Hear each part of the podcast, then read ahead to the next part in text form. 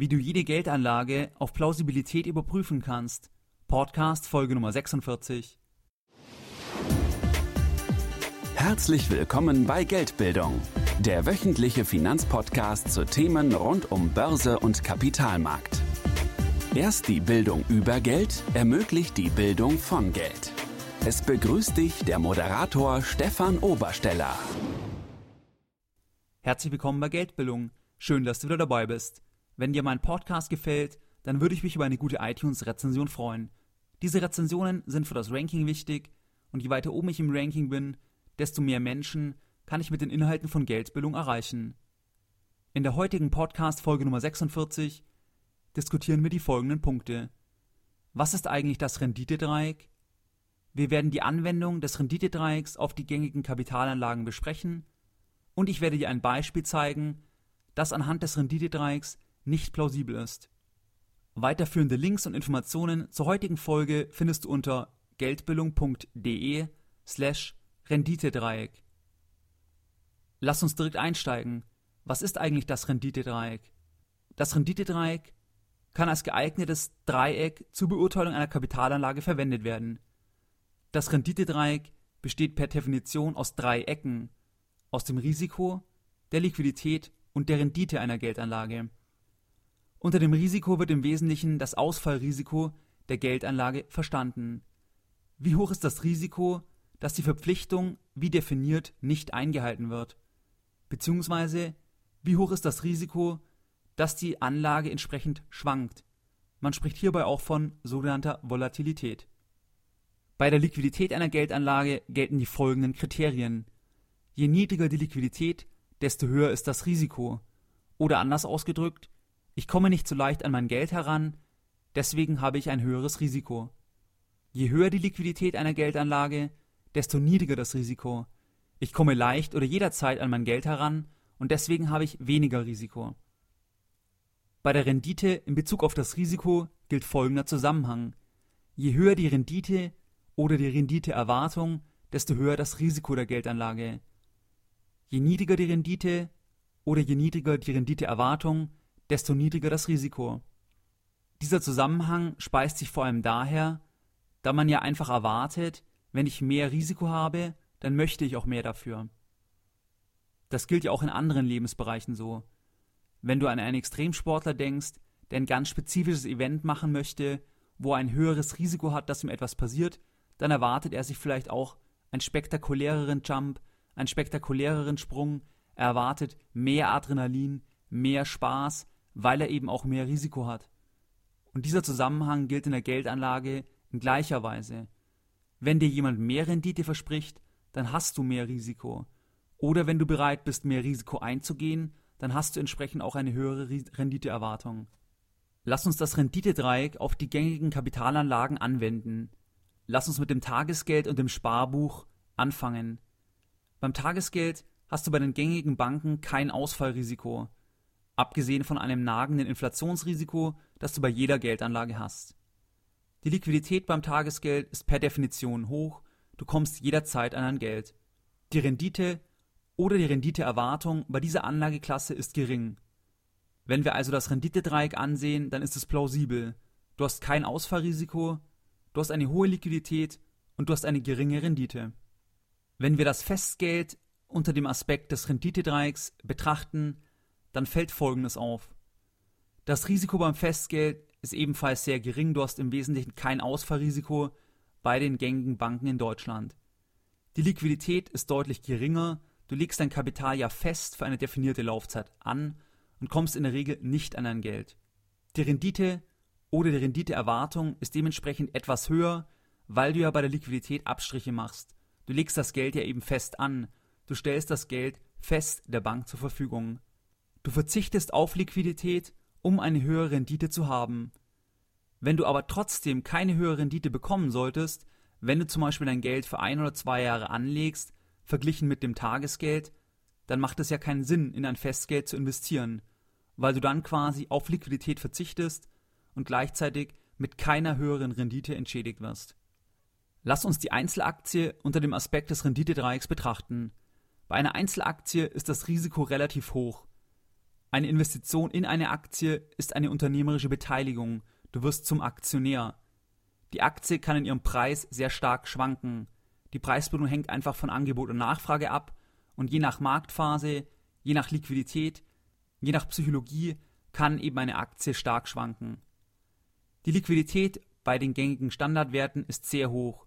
Du kannst an jedem Börsenhandelstag ohne Probleme deine Aktie verkaufen. Im schlimmsten Fall ist es einfach eine Frage des Preises, aber du kannst die Aktie verkaufen. Die Rendite oder die Renditeerwartung ist relativ hoch, weil du eben ein hohes Risiko mit einer Investition in eine Einzelaktie hast. Insgesamt ergibt sich also ein stimmiges Renditedreieck. Das Risiko ist relativ hoch, die Liquidität ist sehr hoch und die Renditeerwartung ist ebenfalls hoch. Lass uns die Anlageklasse Investmentfonds betrachten. Jetzt mal unabhängig davon, ob es sich um aktiv verwaltete Fonds handelt oder um ETFs, sogenannte börsengehandelte Indexfonds. Das Risiko bei der Investition in einen Investmentfonds ist deutlich geringer wie bei der Investition in eine Einzelaktie, weil du eben breiter diversifiziert bist. Wenn du einen Fonds kaufst, dann bist du durch den Kauf eines Wertpapieres bereits breit diversifiziert. Ein Investmentfonds ist wie ein Kapitalsammelbecken, das selbst in verschiedene Wertpapiere investiert. Und du bist dann als Fondsbesitzer jeweilig anteilig daran beteiligt. Die Liquidität bei einem Investmentfonds ist sehr hoch. Bei einem aktiv verwalteten Investmentfonds kannst du diesen täglich an die Fondsgesellschaft zurückgeben. Bei einem ETF, also bei einem börsengehandelten Investmentfonds, kannst du diesen sogar sekündlich an der Börse handeln.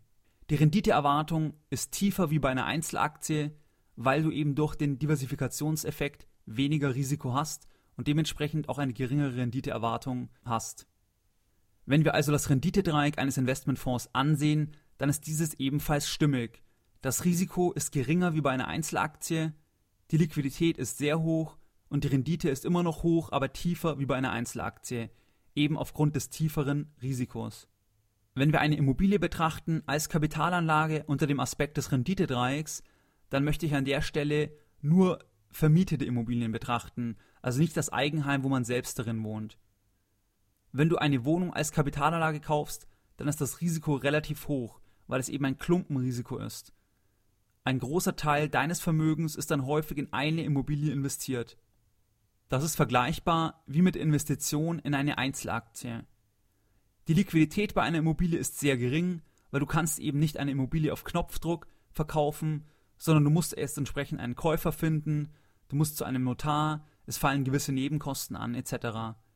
Die Renditeerwartung sollte also auf Basis des Renditedreiecks hoch sein, weil du eben ein relativ hohes Risiko hast bei einer einzelnen Immobilie und die Liquidität sehr gering ist. Lass uns als nächstes die Kapitalanlage der geschlossenen Fonds betrachten. Dies könnten beispielsweise Schiffsfonds, geschlossene Immobilienfonds, Containerfonds oder Flugzeugfonds sein. Bei einer Investition in einen geschlossenen Fonds ist das Risiko per Definition sehr hoch. Du wirst Mitunternehmer. Die Liquidität ist sehr gering, der Fonds ist eben geschlossen und kann in der Regel nur mit Preisabschlägen über einen Sekundärmarkt verkauft werden. Die Renditeerwartung sollte bei einer Investition in einen geschlossenen Fonds dementsprechend relativ hoch sein, um eben das höhere Risiko und die geringe Liquidität entsprechend zu kompensieren.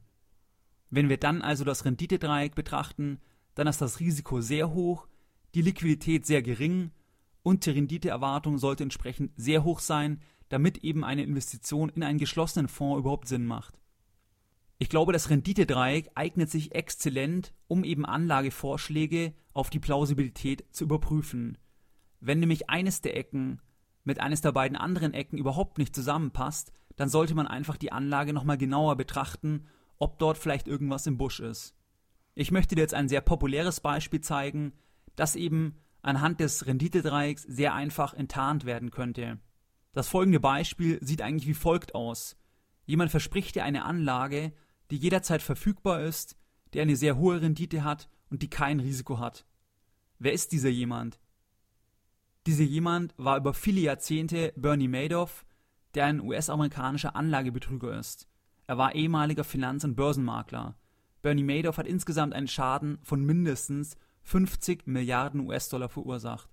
Die Liste der Opfer, die bei Madoff investiert haben, ist sehr lang. Darunter sind Banken, Hedgefonds, Stiftungen und tausende sehr vermögende Privatanleger.